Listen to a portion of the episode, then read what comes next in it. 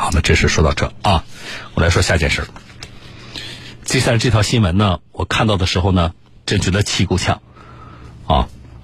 我大概在半个月前刚跟大家说过南京的一件就类似的新闻，然后苏州的又来一件。苏州吴中区人民法院审理了一起案件，怎么回事？老人，呃，这个把自己的孩子就是奶奶啊，把自己拆迁的那个房子三套房给了谁了呢？就是赠与啊，赠与不是卖。给了女儿，呃，这个孙女李某，奶奶给了三套房啊，对不对？结果，这个孙女把奶奶给告了，啊，让让奶奶迁出去，是什么呢？孙女李某在没有与奶奶商量的情况下，啊。把老人有一套房子租出去了嘛？老人进养老院了，啊，没钱支付，有一套房子租出去了，然后这孙女呢就要那个租客呢迁出去，啊，要赶租客走，然后这件事情呢闹上法庭了，然后法院审理的结果，啊，我觉得大家可以听一听，好不好？三年前，陆英的老宅拆迁，她的丈夫和儿子已过世，女儿也放弃了拆迁利益。拆迁安置对象只有陆英和她的儿媳林某、孙女儿李某三人。他们签订人民调解协议，约定拆迁的三套房全部归孙女儿李某所有。李某则需要提供一套房子给奶奶无条件居住，同时李某需要承担对奶奶的赡养义务。苏州市吴中区人民法院民一庭副庭长顾霞。奶奶住了一段时间之后，发现自己年岁大了，一个人居住已经不太适合了。嗯，这个时候就发现想去养老院住，但是他每个月的养老金不够养老院的支出，所以就想把房子出租掉，以租金来补贴养老院的支出。二零二零年二月，老人将房屋租了出去，自己搬至养老院生活，房租用来补贴养老院费用。孙女李某偶然得知后，认为奶奶虽然可以无条件居住，但无权将房屋出租并受益，于是将租客起诉到法院。苏州市吴中区人民法院民一庭副庭长顾霞，孙女起诉租客，她说：“我的房子，你租客凭什么住进来？我要求你迁出，同时。”呃，从租客使用房子开始，呃，要向孙女支付房屋租金。租客说：“我是和你奶奶签订了这个房屋租赁合同的，那我按约支付了租金。可是自从开始住进去之后，就一直受到孙女等其他人的干扰。”庭审现场代理律师。并不履行他的这个约定，导致原雪英在生病期间没有人照顾，生病期间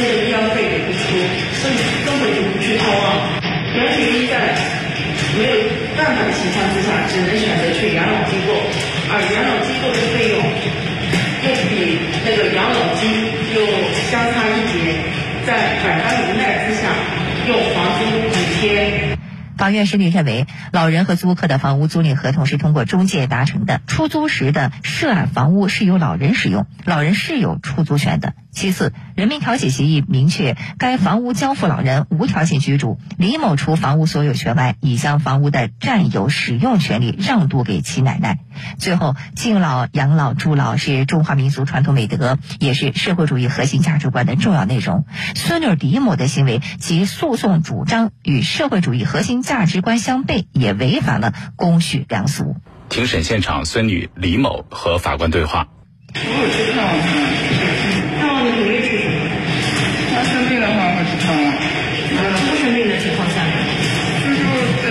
之后也去看望过。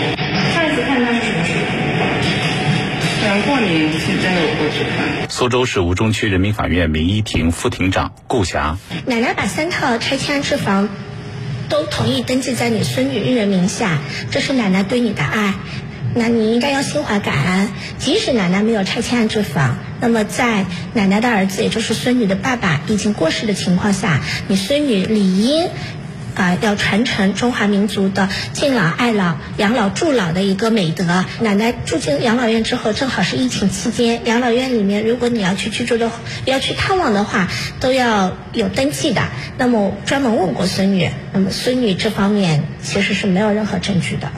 依据《中华人民共和国民法总则》以及《中华人民共和国民事诉讼法》，最终法院判决驳回李某的诉讼请求，李某不服判决提起上诉，最终维持原判。苏州市吴中区人民法院民一庭副庭长顾霞。那么奶奶看到孙女的这个做法和冷漠的态度呢，其实感到了心寒，所以她最终呢也提起了诉讼，要求撤销赠与。孙女的行为没有履行赡养义务，嗯，从就是说孙女对奶奶的照顾来看，从返还财产案子的判决情况来看，都认为奶奶有权撤销赠与。最终，法院判决支持老人的诉讼请求，撤销对李某的老宅份额赠与行为。好了，三套房你给我拿回来，对吧？这里的一个重要的知识点是，受赠人不履行赠与合同约定的义务的，赠与人可以撤销赠与。这是注意了，我们提炼出来的重要的一个知识点，大家先把它记住了。但是这一句。知识点背后，我们还有情感上的对于这件事情的理解啊。那个老人家肯定是很寒心的，我们听着也寒心。而且我也不知道他孙女是个成年人，就是那你这个家庭教育从小是怎么做起来的？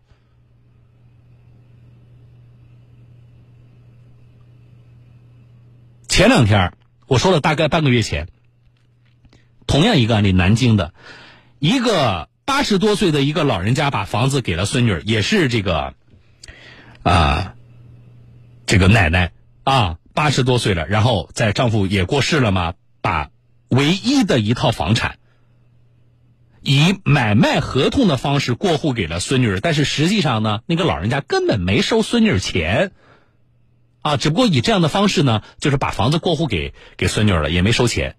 但是这是老太太的唯一的房产呢，对不对？那么虽然过户给孙女儿，这个房产证上是孙女儿的名字了啊，已经是孙女儿的产权了。但是呢，这老人家就是一套房，所以呢，老人家呢还住在这个房子里。结果这个孙女儿呢，把这个奶奶告上法庭了。我没记错了的话，是南京的鼓楼法院，鼓楼区的法院。告什么呢？说现在房子是我的，请法院支持让这个老人家迁出他的房屋。哎，气人不气人？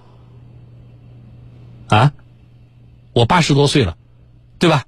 啊，而且我估计老人家可能啊也没有其他的更亲近的子女了，所以这种情况下把房子提前的啊。在我身体尚可的时候，那我可以做主，可以配合把这件事情完成了，所以把房子过户给了孙女儿。好了，回头要把我撵出去，这是养个孙女还是养条白眼狼啊？我不知道苏州的那个那个老人家把三套给了孙女的房子，现在要回去了，并且得到了法院的支持。我不知道那个孙女做什么感受啊？作何感想啊？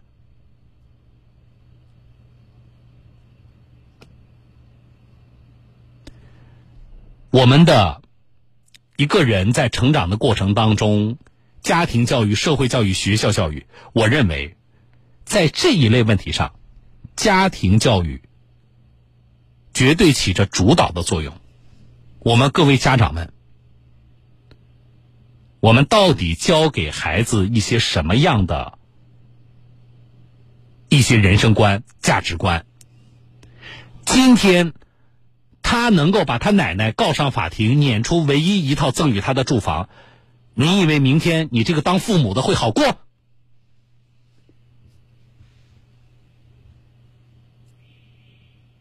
确实是让我们寒心的啊！这个还真不是说我我简单的给大家说一说这里边的涉及到的知识点啊，这些事情我们就能够觉得心理上过得去的。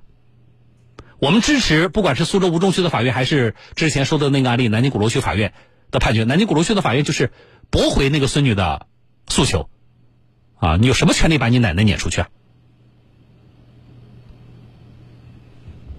所以这个事情，啊，我一定要，我说这个案例，我看到吴中区法院判了，我一定要在节目里说一下。